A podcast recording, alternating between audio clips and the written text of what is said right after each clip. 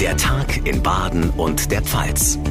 Ein Radio Regenbogen Podcast. Dienstag, der 12. April. Hallo und herzlich willkommen zu unserer heutigen Podcast-Ausgabe. Mein Name ist John Siegert. Freut mich sehr, dass Sie einschalten.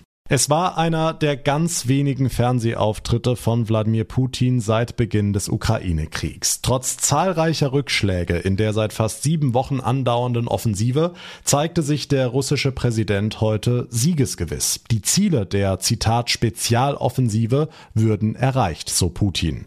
Hanna Wagner für uns in Moskau. Hanna, gleichzeitig gestand Putin aber auch ein, dass Russland nicht so ganz unverschont davon kommt. Was genau hat er dazu gesagt?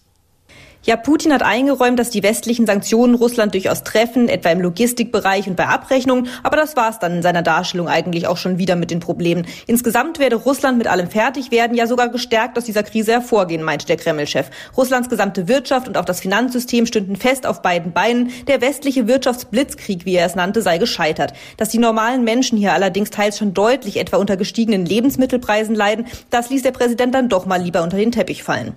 Hm, jetzt wird ja mit einer großen Militäroffensive im Osten des Landes gerechnet, offenbar kurz nach Ostern. Hat der Kreml-Chef denn auch zu diesen Plänen was gesagt? Also aus Sicht der meisten internationalen Militärexperten ist dieser Krieg, der hier in Russland ja offiziell gar nicht Krieg genannt werden darf, bislang für Moskau ziemlich desaströs gewesen, aber das sieht Putin natürlich anders. Die Spezialmilitäroperation in der Ukraine, wie er es nennt, werde fortgesetzt daran, dass sie am Ende von Erfolg gekrönt sein wird. Daran hat der Kreml-Chef keine Zweifel. Aus ukrainischer Sicht dürfte vieles von dem, was Putin hier eben erzählt hat, übrigens wieder blanke Hohn klingen. Mit Blick auf den Ort Butscha zum Beispiel, wo kürzlich die Leichen hunderter Zivilisten gefunden worden waren, sprach Putin einfach von einem Fake.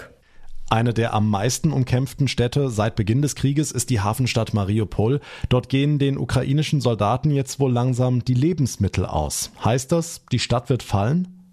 Zumindest einmal sieht es für die verbliebenen ukrainischen Kämpfer in Mariupol derzeit alles andere als gut aus. Nicht nur die Lebensmittel werden knapp, sondern auch die Munition und auch zahlenmäßig sind die Ukrainer den russischen Angreifern in Mariupol weit unterlegen. Zugleich muss das aber keinesfalls bedeuten, dass diese Kämpfe jetzt schnell entschieden werden, denn die Ukrainer haben sich unter anderem in einem Stahlwerk verschanzt. Das können die Russen nicht einfach so stürmen, ohne dabei selbst hohe Verluste zu erleiden. Und während die Zeit tickt für die Ukrainer, hofft die Führung in Kiew weiter auf die Lieferung schwerer Waffen aus dem Ausland, um Mariupol so doch noch zurückerobern erobern zu können. Die Infos von Hanna Wagner. Vielen Dank nach Moskau. Es wird auch heute weiter viel diskutiert über den Rücktritt von Bundesfamilienministerin Anne Spiegel und ihre persönlichen Probleme in der Familie in der Zeit als rheinland-pfälzische Umweltministerin. Der Rücktritt war unvermeidlich, aber menschlich bitter, meint der baden-württembergische Ministerpräsident Winfried Kretschmann und hat das Thema heute im Kabinett mit seinen Ministerinnen und Ministern angesprochen. Radio Regenbogen Baden-Württemberg-Reporterin Barbara Schlegel, inwiefern war das Thema? Nun ja, es ist ja ein politisches Anliegen, Familie und Beruf miteinander zu vereinbaren. Und das muss auch für Personen in Führungsämtern gelten. Davon ist Winfried Kretschmann überzeugt.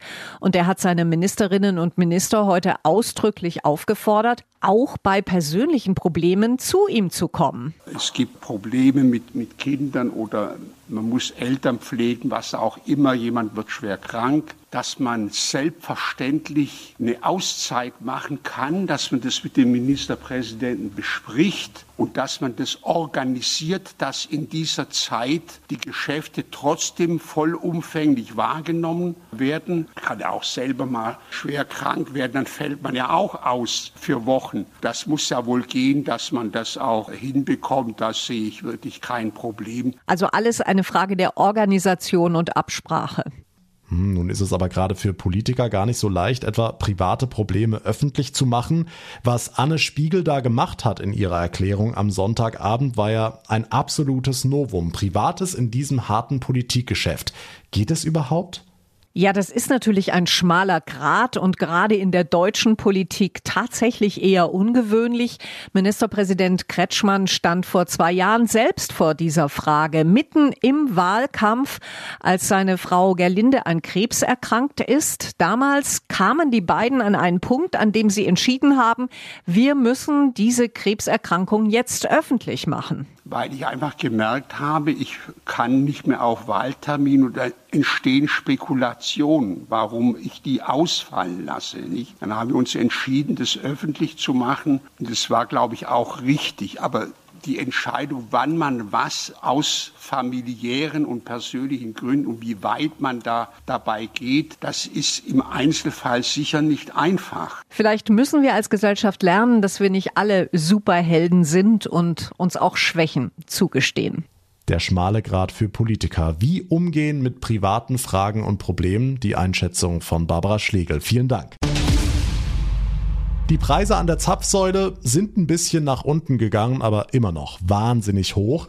Deshalb hat sich jetzt das Bundeskartellamt eingeschaltet und will Großhändler und Betreiber von Raffinerien unter die Lupe nehmen. Ursula Winkler aus unserer Nachrichtenredaktion, was heißt das genau? Warum schalten sich die Experten vom Kartellamt jetzt ein? Ja, die wollen jetzt mal prüfen, wie die Branche denn genau zu den Preisen an den Zapfsäulen kommt. Denn äh, zuletzt sind die Rohölpreise, ja und damit auch die Spritpreise ja stark gestiegen. Aber als der Ölpreis dann mal gefallen ist, sank der Preis für Diesel und Benzin eben nicht im gleichen Verhältnis. Sollte die Behörde bei der sogenannten Sektoruntersuchung Mängel entdecken, dann könnte die Politik eingreifen. Über den Sommer ist zwar schon eine befristete Steuersenkung geplant, aber trotz leichter Entspannung sind die Kraftstoffe Treibstoffe aktuell fast nirgends in Europa so teuer wie in Deutschland. Nicht nur tanken und heizen ist aktuell wahnsinnig teuer, es gehen ja gerade überall die Preise nach oben. Die Jahresinflationsrate ist im März auf 7,3 Prozent geklettert. Das ist die höchste Teuerungsrate seit der Wende, beziehungsweise gab es in Westdeutschland Anfang der 80er Jahre zum letzten Mal. Das liegt aktuell auch an den Rohölpreisen, ne? Ja, Experten sehen in den steigenden Öl- und Gaspreisen auf jeden Fall den Hauptgrund. Heizen ist im März mehr als doppelt so teuer gewesen als vor einem Jahr. Tanken ist fast 50 Prozent teurer geworden. Aber auch im Supermarkt werden eifrig neue Preisschildchen gedruckt. Äh, Lebensmittel sind im Schnitt gut sechs Prozent teurer als vor einem Jahr. Am heftigsten ist es bei Speisefetten und Ölen. Äh, wenn heute eine Flasche Salatöl fünf Euro kostet, war sie vor einem Jahr noch fast einen Euro günstiger. Und äh, auch die Preise für frisches Gemüse haben ordentlich zugelegt, fast um 15 Prozent. Wenn wir mal zurückdenken, wir haben alle schon mächtig gemotzt, als die Inflation die 5%-Hürde überschritten hat vor ein paar Monaten, aber jetzt gut 7%. Also wird es jetzt immer so weitergehen? Erstmal leider wohl schon. Bei den Energiepreisen ist viel Politik im Spiel und da sind ja auch schon einige Entlastungen für die Bürger geplant. Aber solange wir abhängig sind von der Energie aus Russland, wird der Preistrend nach oben sich eher nicht entspannen. Ähm, auch an der Supermarktkasse haben viele Experten wenig Hoffnung. Für viele Verbraucher ist das schon längst ein Riesenproblem und alles viel zu teuer. Einer aktuellen YouGov-Umfrage zufolge hat jeder siebte Erwachsene schon jetzt Probleme, die Lebenshaltungskosten zu stemmen. Und äh, zwei Drittel Drittel der Befragten haben sich schon das eine oder andere vom Mund abgespart und ihre Ausgaben irgendwie gedrückt. Hm, und auch für Häuslebauer wird es noch schwieriger. Die Bauzinsen sollen ja auch steigen. Heißt, Kredite werden auch wieder teurer?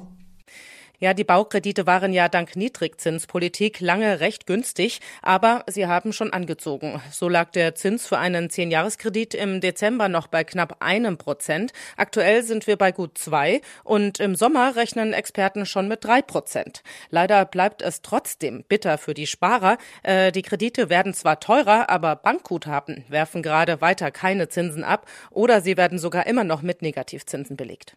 Die Infos von Ursula Winkler. Vielen Dank. Wie sicher sind unsere Straßen und Gehwege? Mit dieser Frage sind Kinder und Jugendliche in Waldkirch im Kreis Emmendingen in diesen Tagen unterwegs als Verkehrsdetektive. Den Anfang machten Grundschüler der dritten und vierten Klasse. Sie sollten schauen, wo es gefährliche Stellen gibt.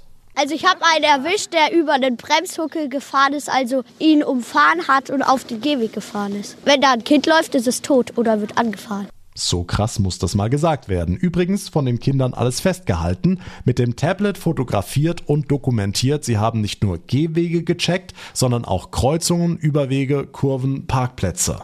Ich finde immer, dass in der Ortsmitte fahren immer die Autos hier richtig schnell rum und letztes Mal wurde ich mal fast überfahren. Die Autofahrer ärgern mich auch, weil wenn ich nach Hause gehe, da sind so lange Autos, die parken einfach auf dem Gehweg. Und da muss ich erst über die Straße halt gehen, so außen rum gehen. Die fahren einfach viel zu schnell manchmal hier vorbei, obwohl es auch eine Spielstraße ist. Manchmal haben die auch schon mal fast einen Fahrradfahrer umgefahren. Es ist ähm, auch da so eine Hecke, dass da kann man nicht drüber gucken und wenn dann ein Auto fährt, dann sieht man auch nicht die Kinder. Aber den Kindern ist auch Positives aufgefallen.